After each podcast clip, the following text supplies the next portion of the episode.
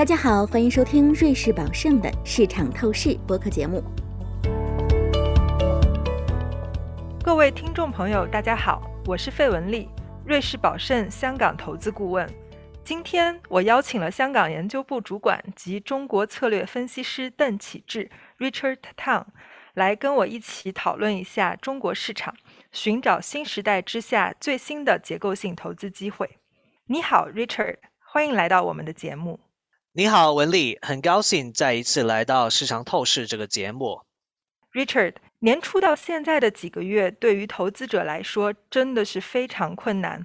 全球市场在欧美央行加息的阴霾下大幅震荡下行，美国的标普五百指数回撤了百分之二十，欧洲的 Stocks 指数也下跌了百分之十五。我们亚洲这一边，包括中国市场，也无可避免受到一定的压力。你觉得市场到底了没有？呃，我觉得发达国家，特别是美国呢，市场的走势还是决定于加息和货币政策收紧的步伐。那假如下半年我们看到通胀的数据有比较大的缓和的话，加息的速度可能会减慢，对于市场会有一定的支持。当然呢，投资人的另外一个忧虑是经济衰退。在这一方面呢，我们认为目前的数据还没有看到这样的兆头，所以呢，我们相对来说还是比较乐观的。那中国市场呢？中国的政策从去年底开始已经转向了稳字当头，我们预期货币和财政政策会转向积极。目前市场还在消化疫情对于经济带来的影响，仍然处于磨底期。但是呢，当前市场的估值水平已经具有比较大的吸引力。那对于能够承受短期市场波动的长期投资人来说呢，我们认为部分板块开始显现了长远的价值。那在你看来，哪些板块会值得留意呢？是互联网吗？还是你有新的推荐？很大可能不在互联网，或是这样说吧，中国股市在过去二十年里经历了几轮的周期，每五到十年就出现了新的结构性成长的机会。在二千年初，中国加入了世界贸易组织，经济快速的增长。到了零八年全球金融风暴之前呢，中国的 GDP 增长达到了百分之十三之高。在那十年内，老经济股，也就是跟传统经济相关度高的股票，他们迎来了黄金时代，盈利增长提速，包括银行、保险、工业、资源。能源等等的板块都达到了历史性的高回报。可是呢，在二零一零年代初以来，中国开始去杠杆，实体经济增速就逐渐的放缓。这一些老经济的股票不再受青睐，好光景呢也一去不复在。直到现在，大多数股票还是回不去之前的高位。有意思，当时取而代之的正是互联网行业。过去十年，数字化的快速发展，电商、手游、金融科技等多个行业兴起，创造了互联网行业的黄金时代。但是呢，从去年开始，监管政策密集出台，反垄断、数据安全、控制资本无序扩张，无疑都是为了行业的健康发展走得更远。但不能否认的是，互联网行业的潜在增长将大幅低于过去，而且这一趋势不太可能逆转。互联网的黄金时代真的过去了，Richard。那么现在时代的巨轮再一次转动，未来的增长机会又会落在哪里呢？我们认为呢，要发掘下一批股票，必须了解中国政府的政策重点。目前呢，我们预期有三个主题板块可能会有比较好的长远成长性，它们分别是环保、消费，还有高端制造业。我们一个一个来聊吧。环保主题的逻辑显而易见，这算是一个大部分国家都共同追求的目标吧，包括中国和美国。其实呢，除了美国以外，大多数的发达国家已经订立了一个碳中和的目标，而中国也是在两年前就宣布了要在二零六零年以前实现碳中和。所以，不论是光伏、风电，或是电动车，都会有巨大的增长空间。而且，不论是可再生能源或电动汽车，中国都是行业中的领先者。举个例子，中国占全球的光伏模块产能大约百分之七十五，而在全球的锂电池市场也占百分之七十以上。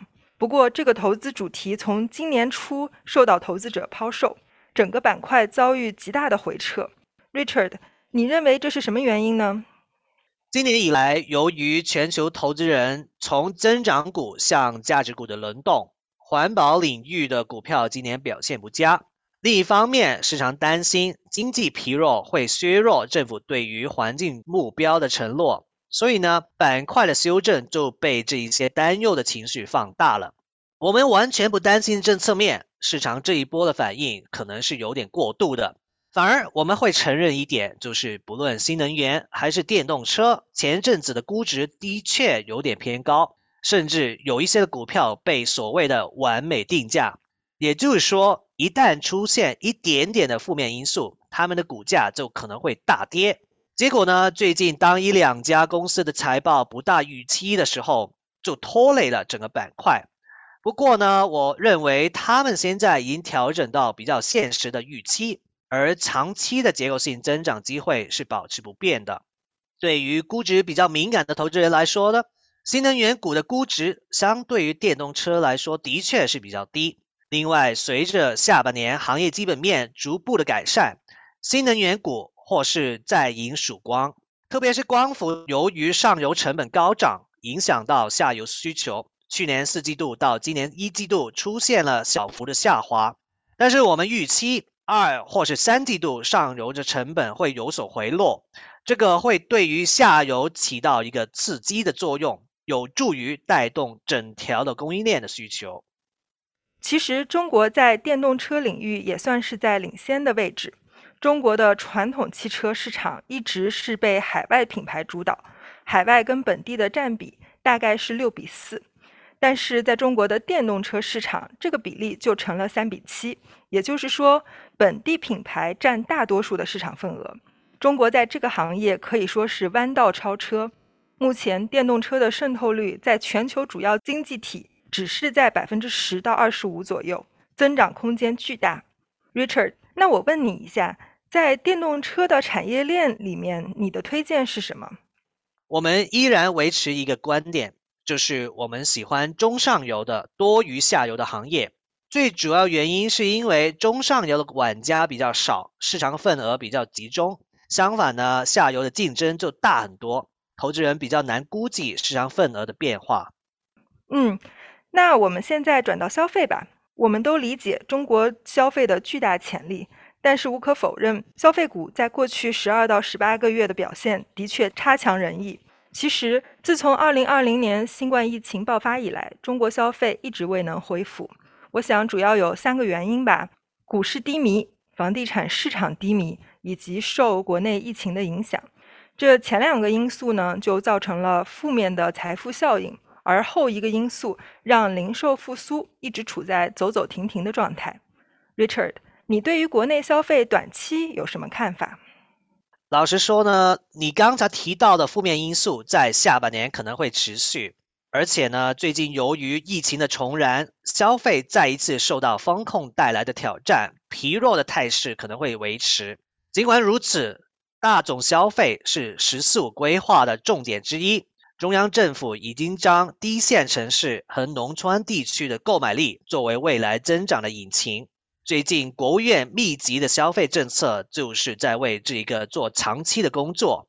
我们预计消费支出最终会在明年年初有起色，当然，以大前提是疫情受到更好的控制。那我们建议投资人呢，在二零二三年初增加牛奶、啤酒、运动服饰等等的大众消费领域的配置。在中国，我觉得近几年消费者的偏好也有所改变。随着本土品牌不断提高质量和品牌知名度，国内市场也兴起了对本土品牌的偏好，也就是我们说的国潮。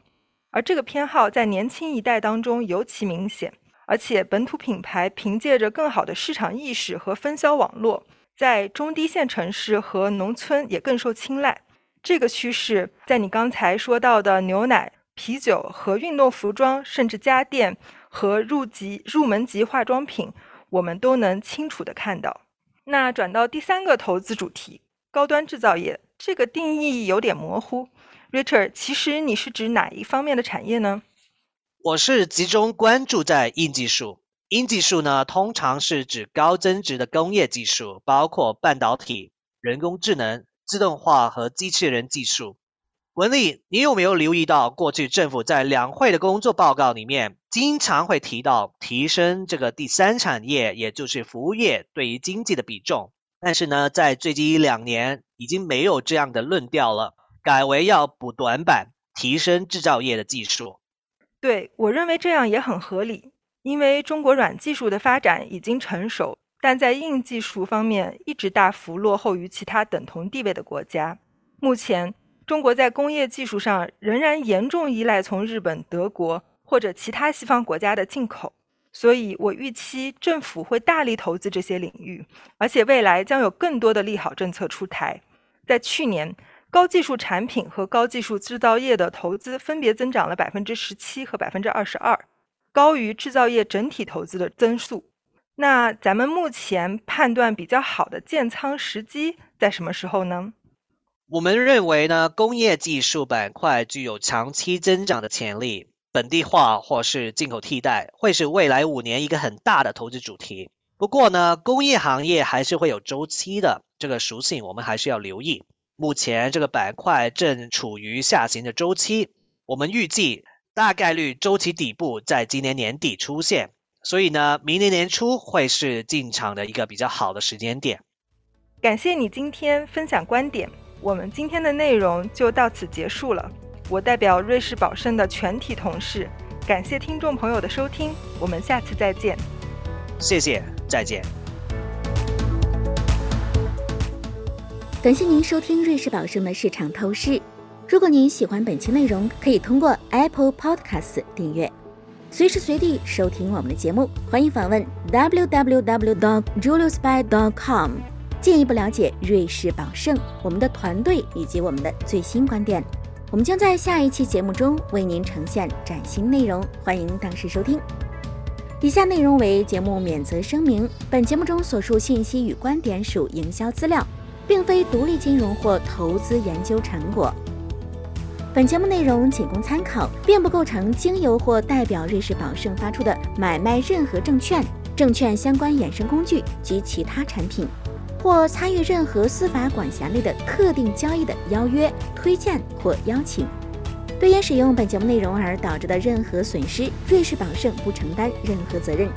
请访问 www.juliusby.com/legal/podcast 了解更多重要法律信息。